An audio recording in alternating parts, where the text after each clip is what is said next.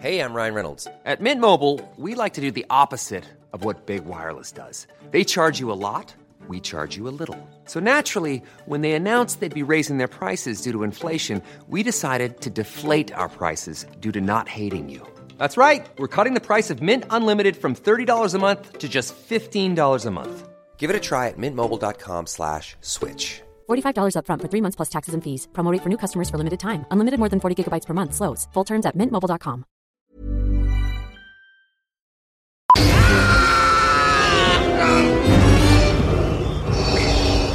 No escape. Don't make me destroy you. Luke, you do not yet realize your importance. You have only begun to discover your power. Join me, and I will complete your training. With our combined strength, we can end this destructive conflict and bring order to the galaxy. I'll never join you! If you only knew the power of the dark side. Obi-Wan never told you what happened to your father. He told me enough! He told me you killed him. No. I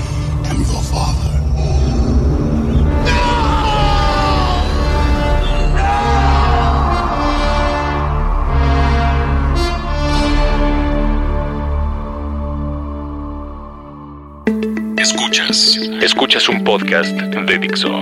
Escuchas. Filmonauta. Filmonauta. Con Dani Sadia. Por Dixo. Dixo. La productora de podcast más importante en habla hispana.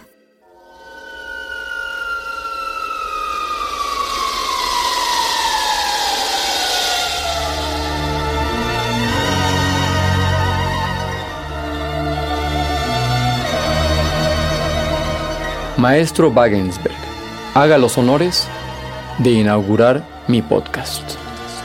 El aburrimiento es un estado mental comparable al fastidio que produce la música cerca de dos situaciones extremas. Uno, cuando la mente anticipa demasiado, como ejemplo una melodía de una sola nota, o cuando anticipa demasiado poco, ejemplo una melodía aleatoria.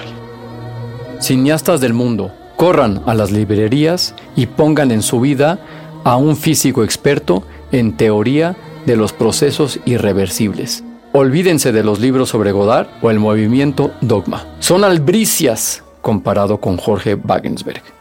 En serio, atentos a esa definición del aburrimiento porque es clave para nuestro autodestructivo oficio. A mí me tuvo meses pensando, si anticipamos demasiado de la historia, el espectador se aburre. Y si no anticipamos nada, el espectador se aburre. En ese tenso equilibrio, el pulso en la dosificación de la información será el que enamorará o exasperará a tu público.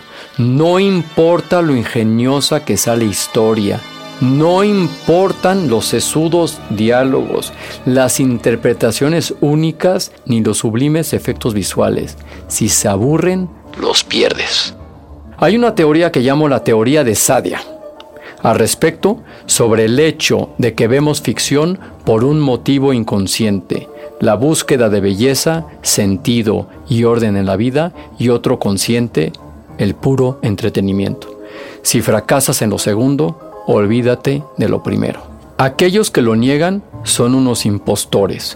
Un director, cuyo nombre no voy a mencionar, nos regaló hace unos años a nosotros, los meros mortales, un excelso, puro y gráfico plano de 10 minutos de un folleteo sudoroso de un mexicano de 120 kilos con una mexicana de otros 120 kilos. ¿Y qué dije a grito pelado en la sala mientras veía aquello? Gracias, maestro, por compartir con nosotros tu mirada única. No jodas. No, dije, me aburro. Al aburrimiento le debe mucho la humanidad. Sin aburrimiento no habría tecnología, ni sociedad, ni nada. Nuestros primates ancestros llegaron a un punto en el que se dieron cuenta que a base de rascarse las pelotas, quitarse los piojos o comer hojas, no llenas un día de 24 horas. Al aburrimiento le debemos el despegue de la natalidad de principios de siglo, por ejemplo. Desmond Morris, que escribió El mono desnudo, lo etiquetaba como el sexo ocupacional del que decía que funciona como remedio terapéutico de la condición negativa producida por un medio ambiente monótono y estéril. Cito literal porque probablemente hayan vivido la misma situación en más de una fiesta en un apartamento. Pero antes de citar literal, recuerden que cito literal por aquello de la nouvelle corrección hiperpolítica. Repito, cito literal.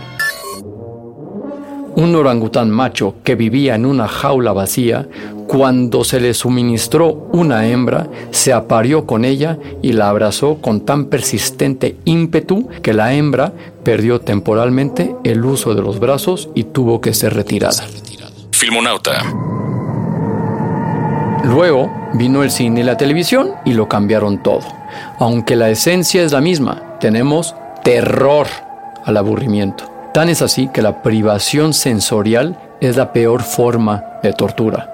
El gran pecado de Guantánamo no fue vestirlos de naranja, bueno, eso también, pero sino meterlos en jaulas aislados durante años con tan solo un libro, el Corán.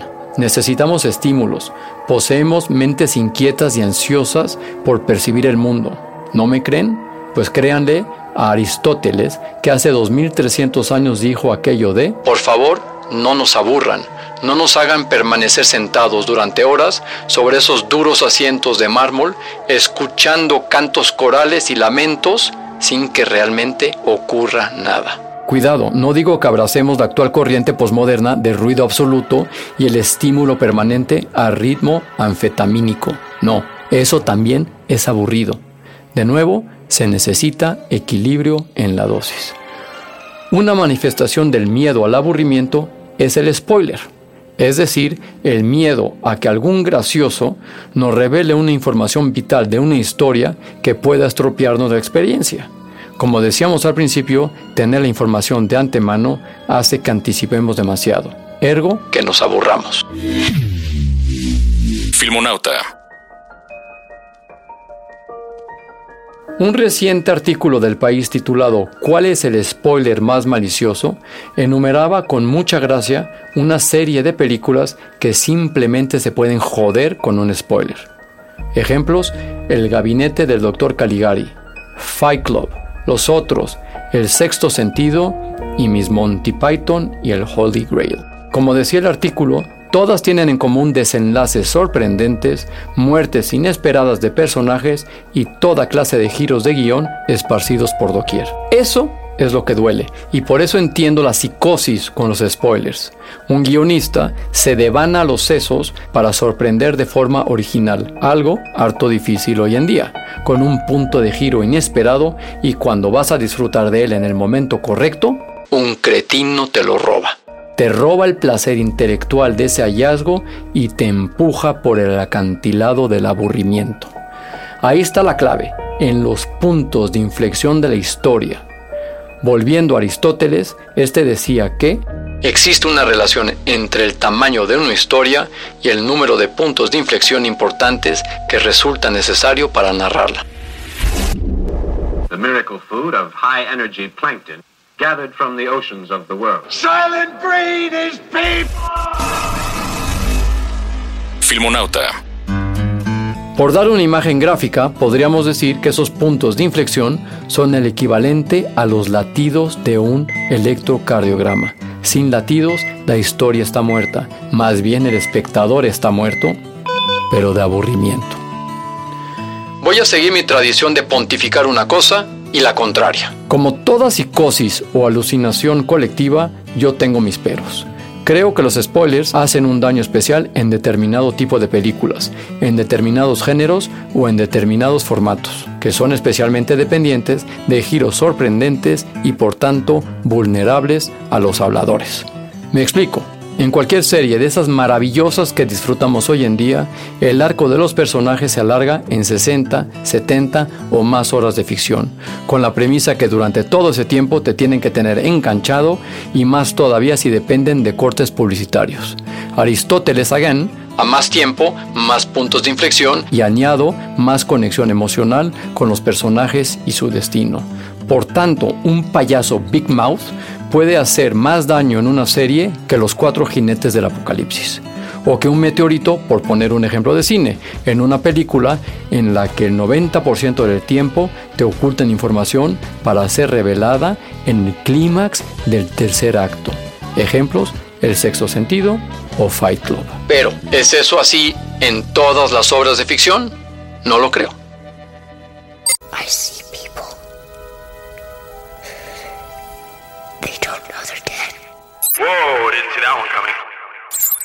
Si así fuera, no podríamos ver las buenas películas una y otra vez, porque no solo de puntos de giro vive la ficción.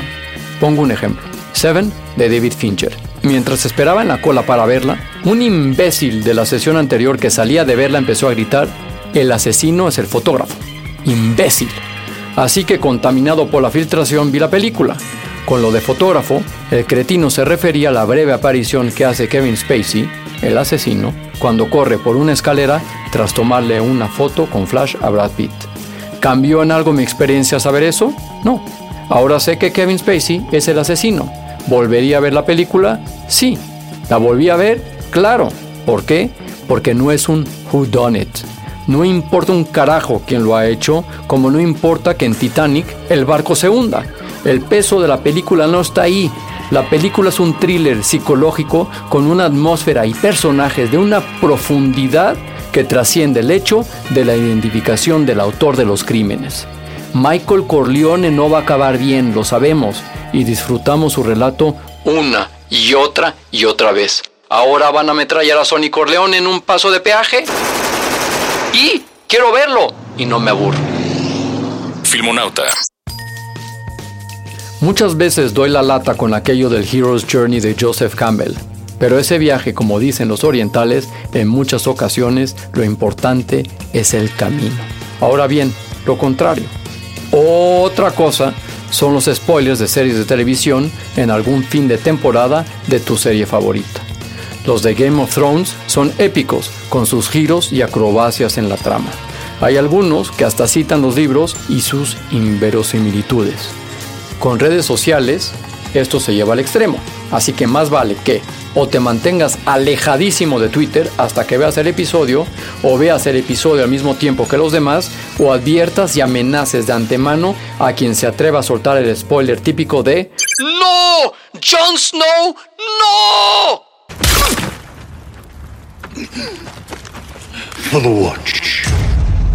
Ya pasó un año de ese final de temporada, que conste. Y siguiendo con la línea de spoilers, ahí va una anécdota final para que puedan decir aquello de atención spoilers. En un podcast anterior les conté mi experiencia en la que en un pase de mi película con un ejecutivo de distribución, este se salió de la sala a contestar una llamada en el primer acto y luego se sentó unos minutos antes de que terminara. Se perdió una hora de mi película y él era el decision maker. Pues hay una anécdota mucho mejor que encontramos en el ya referenciado libro Down and Dirty Pictures de Peter Biskin. ¿Recuerdan la película The Crying Game, la reina de los spoilers? Para resumir, en un Londres atenazado por el IRA, un personaje se ve seducido por un transexual, pero no averiguamos que es un hombre hasta el tercer acto. Bien, pues un ejecutivo de Paramount se levantó de la butaca, como no, para atender una llamada, justo en el momento en el que el transexual enseñaba sus partecitas. Gran punto de inflexión, giro sorprendente donde lo haya y el pendejo fuera de la sala. Cuando acabó la película, discutía con otros ejecutivos si la compraban o no, y sus compañeros argumentaban en contra diciendo que era una película controvertida, a lo que él contestó, ¿controvertida? ¿Pero por qué? Por cuestiones de agenda no habrá Filmonauta la próxima semana, pero nos escucharemos una vez más en dos semanas.